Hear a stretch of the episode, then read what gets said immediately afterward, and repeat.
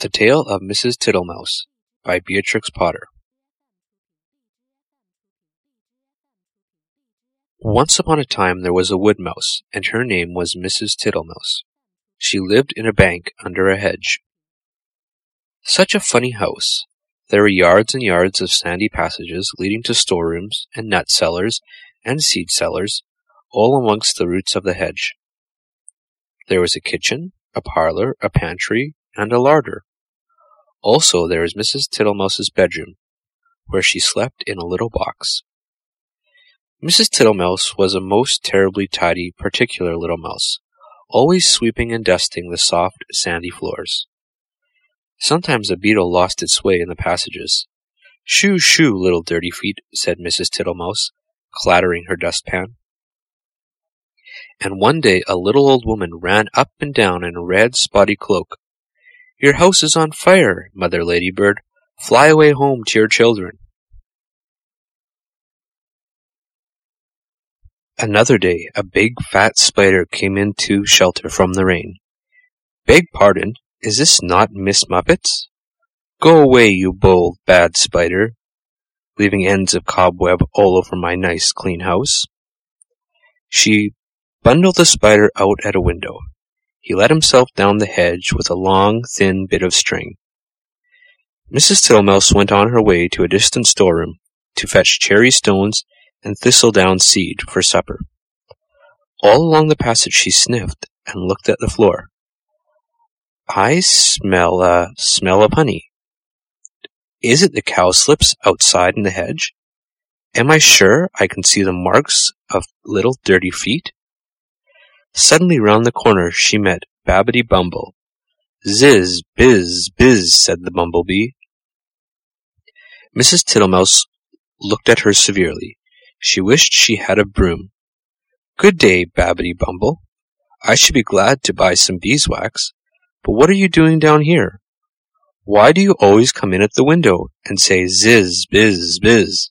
Mrs. Tittlemouse began to get cross. Ziz, whiz, whiz, replied Babbity Bumble in a peevish squeak. She sidled down a passage and disappeared into a storeroom, which had been used for acorns. Mrs. Tittlemouse had eaten the acorns before Christmas. The storeroom ought to have been empty. But it was full of untidy, dry moss. Mrs. Tittlemouse began to pull out the moss. Three or four other bees put their heads out and buzzed fiercely. I am not in the habit of letting lodgings, this is an intrusion, said Mrs. Tittlemouse. I will have them turned out. Buzz, buzz, buzz. I wonder who would help me. Biz, whiz, whiz. I'll not have Mr. Jackson. He never wipes his feet. Mrs. Tittlemouse decided to leave the bees till after dinner. When she got back to the parlour, she heard someone coughing in a fat voice, and there sat Mr. Jackson himself. He was sitting all over a small rocking chair, twiddling his thumbs and smiling, with his feet on the fender.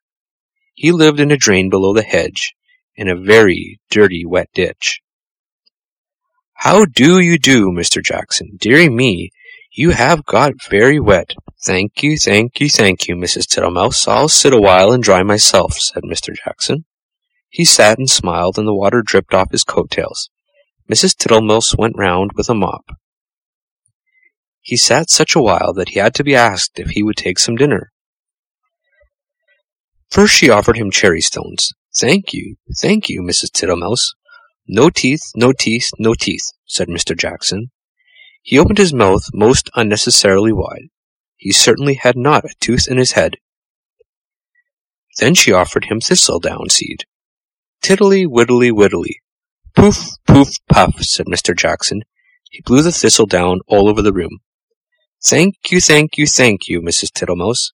Now what I really, really should like would be a little dish of honey. I'm afraid I have not got any, Mr. Jackson, said Mrs. Tittlemouse. Tiddly, widdly, widdly, Mrs. Tittlemouse, said the smiling Mr. Jackson. I can smell it. That is why I came to call.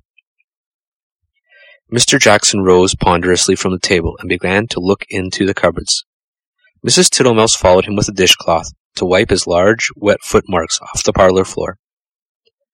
When he had convinced himself there was no honey in the cupboards, he began to walk down the passage. Indeed, indeed, you will stick fast, Mr. Jackson. Tiddly, widdly, widdly, Mrs. Tittlemouse. First he squeezed into the pantry. Tiddly, widdly, widdly, no honey? No honey, Mrs. Tittlemouse? There were three creepy crawly people hiding in the plate rack. Two of them got away, but the littlest one he caught. Then he squeezed into the larder. Miss Butterfly was tasting the sugar, but she flew away out the window. Tiddly, widdly, widdly, Mrs. Tittlemouse, you seem to have plenty of visitors. And without any invitation, said Mrs. Thomasina Tittlemouse. They went along the sandy passage. Tiddly, widdly, buzz, whiz, whiz. He met Babbity round a corner, and snapped her up and put her down again. I do not like bumblebees. They are all over the bristles, said Mr. Jackson, wiping his mouth with his coat sleeve. Get out, you nasty old toad, shrieked Babbity Bumble. I shall go distracted, scolded Mrs. Tittlemouse. She shut herself up in the nut cellar while Mr. Jackson pulled out bees' nests. He seemed to have no objection to stings. When Mrs. Tittlemouse ventured to come out, everybody had gone away, but the untidiness was something dreadful. Never did I see such a mess, smears of honey, and moss, and thistledown, and marks of big and little dirty feet all over my nice clean house. She gathered up the moss and the remains of the beeswax. Then she went out and fetched some twigs to partly close up the front door. I will make it too small for Mr. Jackson. She fetched soft soap and flannel and a new scrubbing brush from the storeroom. She was too tired to do any more. First she fell asleep in her chair, and then she went to bed. Will it ever be tidy again? said poor Mrs. Tittlemouse. Next morning she got up very early and began a spring cleaning, which lasted a fortnight. She swept and scrubbed and dusted. She rubbed up the furniture with beeswax and polished her little tin spoons. When it was all beautifully neat and clean, she gave a party to five other little mice, without Mr. Jackson. He smelt the party and came up the bank, but he could not squeeze in at the door. So they handed him out an acorn cupful of honey dew through the window, and he was not at all offended. He sat outside in the sun and said, Tiddly, widdly, widdly. Your very good health, Mrs. Tittlemouse. The End. The Tale of Mrs. Tittlemouse by Beatrix Potter.